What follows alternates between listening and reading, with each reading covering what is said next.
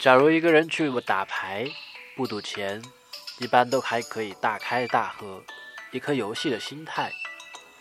赌五分钱，尚能全神贯注，不偏不倚；若加到十分，就有可能患得患失，身体紧张到不能自持了。想赢怕输，其实不管赌注如何，怎么玩，如何出牌，在技巧上大致是不会出入太多的啦。玩牌本身是纯粹的，玩的过程就是一个嗨的事情，玩就是目的，至少对某些人就是这样啦。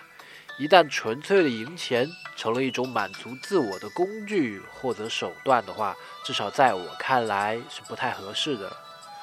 就像中医这个职业，如果你本身很喜欢抓药、摸脉、熬药、诊断，享受这整个的过程的话，OK，那很棒了。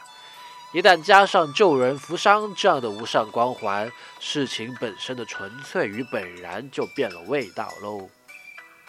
假如你爱做医生和扫大街，其实是一样的。以前提倡无用之美，让事情本身的纯粹滋养我们自己。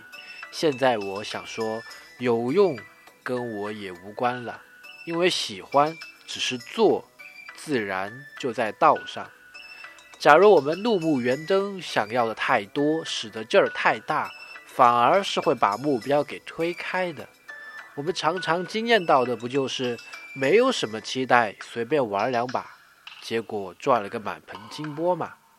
哎呦，那不就是啦？被你踩到道的尾巴，大宇宙不帮你都不行喽。纯粹的玩，不赢不行。今天的小广播就到这里，欢迎收听，我们是明镜堂。